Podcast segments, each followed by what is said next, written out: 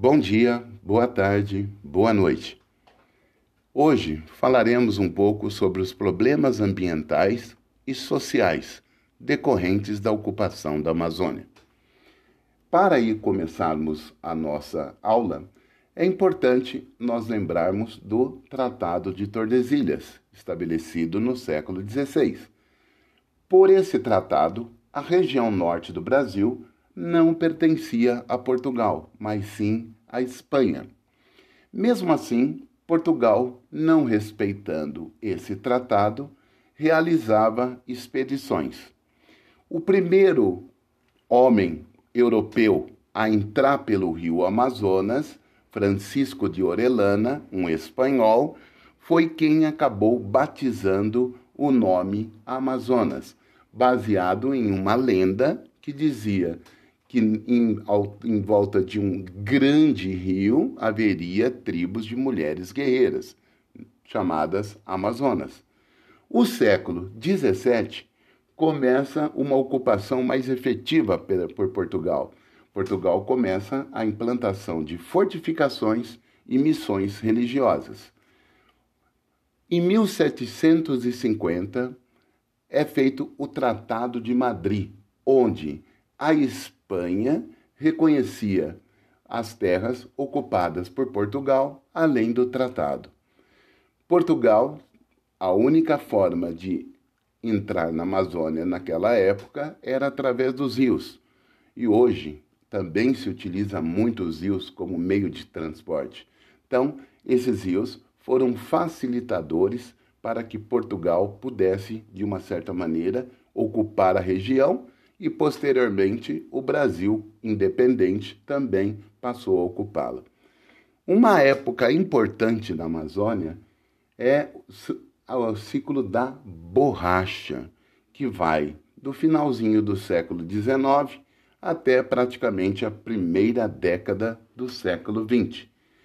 Essa borracha, que era extraída e depois embarcada e levada para a Europa, onde virava, entre outras coisas, pneus, era, foi importante para que houvesse um crescimento econômico da região, gerando muita riqueza, formando uma classe altamente privilegiada, os chamados barões da borracha, que, como seu símbolo maior, construíram o Teatro Amazonas, em Manaus. A década de 10 vai marcar o fim do ciclo da borracha. Os ingleses, que eram os grandes compradores de borracha natural, e que fabricavam pneus naquela época, levam mudas roubadas né, do Brasil e vão então fazer essa atividade comercial, não mais extrativista, mas uma atividade comercial na Malásia. Com uma grande produção, essa produção acabou contribuindo para o fim do ciclo da borracha no Brasil. Abriu-se aí um período sem muita expressão para a Amazônia, até que nós chegamos na década de 60 com a ditadura civil-militar, onde o importante era ocupar a Amazônia, através inclusive de um slogan: Amazônia, integrá-la para não entregá-la.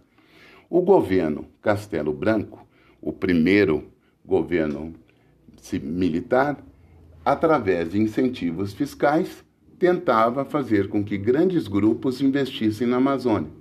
E um desses grupos foi a Volkswagen, que abriu uma fazenda onde chegou a ter 100 mil cabeças de gado.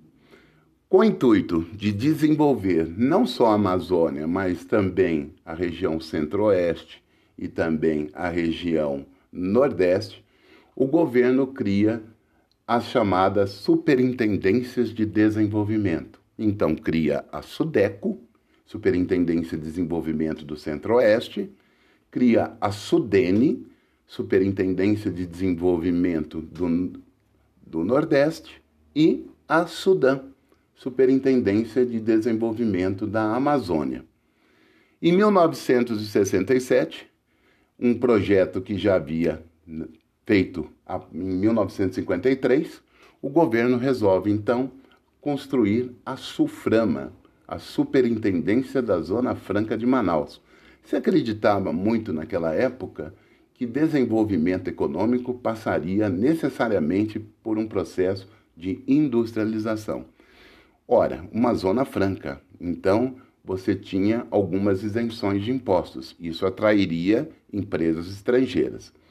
O governo Costa e Silva, que sucede ao governo Costa, é, ao governo Castelo Branco, cria o projeto Radam, Radar da Amazônia, que depois, mais tarde, seria conhecido como Radam Brasil, já que a produção de imagens de radar, que eram unicamente feitos para a Amazônia, depois passaram a ser feitos para o Brasil inteiro. Sucedendo ao governo Costa e Silva, vem o governo Médici. O governo Médici cria o famoso PIN, Programa de Integração Nacional, com obras faraônicas, como, por exemplo, a Transamazônica, que eu costumo dizer que vai de nenhum lugar a lugar nenhum. O governo Geisel, que sucede ao governo Médici, cria o famoso Polo Amazônia, Programa de Polos Agrominerais da Amazônia. E é nessa época do governo Geisel que ele consegue atrair para o Brasil, na época, o homem mais rico do mundo, Daniel Kate Ludwig. O Daniel Kate Ludwig cria o famoso Projeto Jari. O Projeto Jari tinha como função a produção de papel e celulose a partir da vegetação local e, posteriormente, uma vegetação que não seria mais natural, seria é, reflorestamento. Haveria também a exploração da argila branca, o caulim. Havia também a criação de gado, suínos, bovinos. Projeto esse que depois de um tempo foi acabou sendo vendido o Daniel perdeu a sua esposa, era um casal sem filhos. Ele, já com uma idade bastante avançada, acabou vendendo o projeto para o grupo Antunes. Esse grupo brasileiro acabou vendendo para um outro grupo. E hoje o projeto já esteve à venda inúmeras vezes. É um projeto rentável, mas que possui uma dívida muito grande. Outro projeto importante dessa época foi o Polo Noroeste, que fez assentamentos de colonos em Rondônia. É importante a gente lembrar desse projeto aqui, Polo Noroeste, porque o governo assenta as famílias, mas não as apoia. Consequência, muitos derrubaram a mata, naquele velho sistema de coivara, né? você taca fogo, nisso você já queima os poucos nutrientes que tem no solo, e muitos abandonaram a região, o que começou um processo de desertificação. Nós temos no projeto é, Carajás um dos momentos assim mais importantes da Amazônia. Foi durante o governo Figueiredo.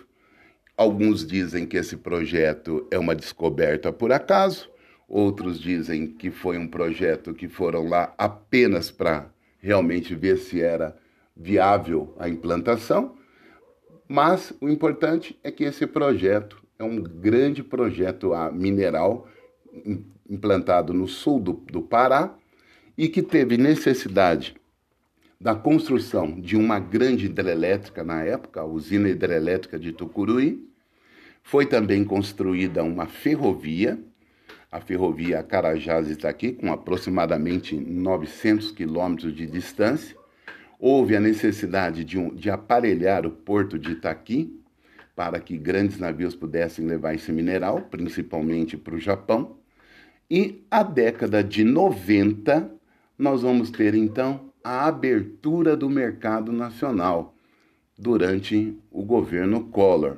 Ora, a abertura do mercado nacional trazia importações, o que acabou, de uma certa maneira, trazendo uma profunda crise econômica para as indústrias que haviam apostado na Zona Franca de Manaus.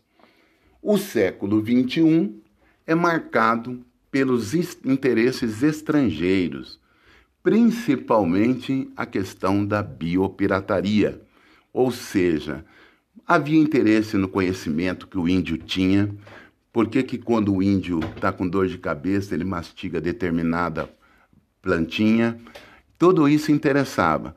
E essas, esses interesses estrangeiros, eles acabavam vindo para o Brasil sob uma bandeira de missões religiosas.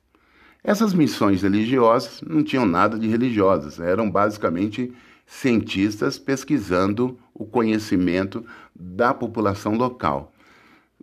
Entre indas e vindas, se calcula uma média de 11 mil estrangeiros vivendo na Amazônia, sem muito bem saber o que é que eles fazem lá.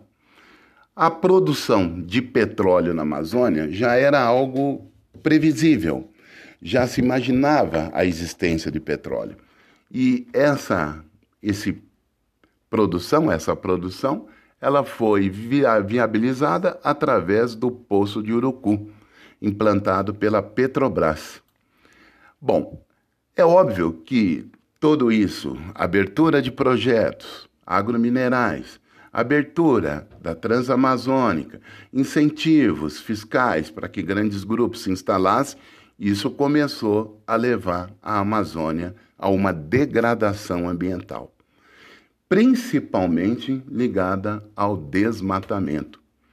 O desmatamento da Amazônia, ao longo do tempo, existem períodos de maior, outros períodos de menor, mas se a gente pegar um gráfico sobre o desmatamento, a gente vai ver que os anos 95 e 96, a quantidade de áreas desmatadas foram muito grandes. É importante a gente lembrar que isso é reflexo do plano real, que possibilitou então o crescimento do desmatamento na Amazônia. Nós temos também é, como parâmetro o ranking da devastação, onde o Brasil lidera, ficando à frente de Indonésia, Sudão, Zâmbia, México e outros países. Segundo alguns cálculos, né, nós já desmatamos aproximadamente 16 a 20% da floresta original. Outra coisa importante é, são as classificações que nós podemos fazer sobre os conflitos que existem dentro da Amazônia.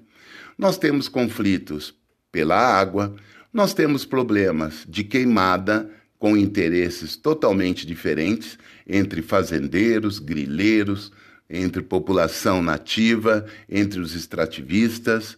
Nós temos problemas ligados à pesca e à caça predatória. Nós temos problemas ligados à extração predatória de recursos naturais. Nós temos problemas ligados a garimpo, onde se utiliza mercúrio, causando mal de minamata, né, que é a contaminação por mercúrio. A pecuária extensiva, que causa o desmatamento, que taca fogo nas, na, nas florestas e principalmente também a questão da monocultura, onde hoje nós já temos soja e arroz, além de fazerem reflorestamento com eucalipto, o que é um absurdo. Outra coisa importante também é a questão da extração da madeira. Muita madeira sai ilegalmente do Brasil, por incrível que possa parecer. Grandes projetos acabam gerando uma deterioração do meio ambiente e depois isso não é recomposto, o que fica uma área abandonada e totalmente degradada. Outra coisa também é, são as disputas por terra. Não há nenhum tipo de garantia de propriedade, então os pequenos proprietários não têm nenhuma segurança em relação à sua propriedade e os grandes proprietários cada vez querendo mais terras e expulsando esses pequenos produtores. Outra coisa importante também é a questão da violência. É uma área de grande violência, por, justamente por causa dessa disputa entre sem terras, entre índios, entre extrativistas e os grandes latifundiários. E uma coisa que acontece muito nas cidades é, são as, o tipo de habitação que a gente encontra principalmente em Manaus, as palafitas. Isso acaba gerando né, um ambiente propício para que a gente tenha epidemias, porque a mesma água que leva os dejetos humanos é a mesma água que é consumida para fazer comida, para se beber e etc. Outra coisa importante em relação à Amazônia é a gente ver né, a questão do seu aproveitamento. Como a gente poderia aproveitar a Amazônia sem degradá-la tanto? É possível? Sim, é muito possível. Como que a gente faria isso? Através do desenvolvimento sustentável. A Amazônia tem uma grande aptidão por turismo. Nós temos hotéis implantados dentro da Amazônia, como hotéis flutuantes, por exemplo. Esses hotéis é, são muito frequentados por estrangeiros. Né? Então, a nossa renda na Amazônia poderia ter um, um outro, uma outra origem que não fosse necessariamente a sua degradação. O turismo poderia ser importante. Se hoje nós usássemos né, a Amazônia com critérios, nós poderíamos tirar da Amazônia aproximadamente 1 trilhão e 280 bilhões de dólares nós não tiramos nem 10% disso. É importante também lembrar das fronteiras, que é um grande problema na Amazônia. Nós temos problemas de fronteira com a Colômbia, nós temos problemas de fronteira com o Peru, com a Bolívia. O narcotráfico sempre usou a Amazônia como rota. Hoje, as dificuldades para esses narcotraficantes é um pouquinho maior, porque nós criamos o CIVAM o Sistema de Vigilância da Amazônia.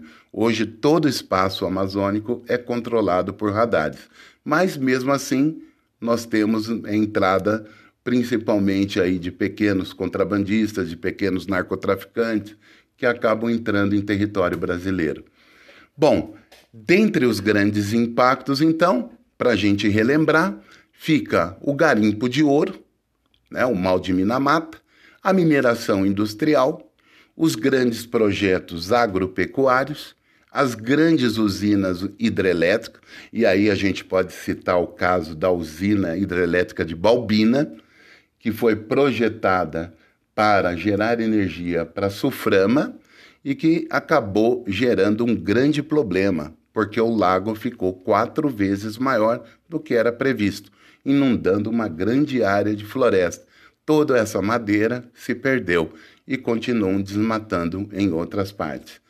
Nós temos também esses polos industriais e grandes indústrias, a construção da Amazônia, que só serviu para desmatamento, a caça e a pesca predatória, as indústrias de alumínio, principalmente num, num, projeto chamado Trombetas, no Pará, próximo ao projeto Carajás, e o crescimento populacional principalmente de duas grandes cidades que nós temos na região, Manaus e Belém.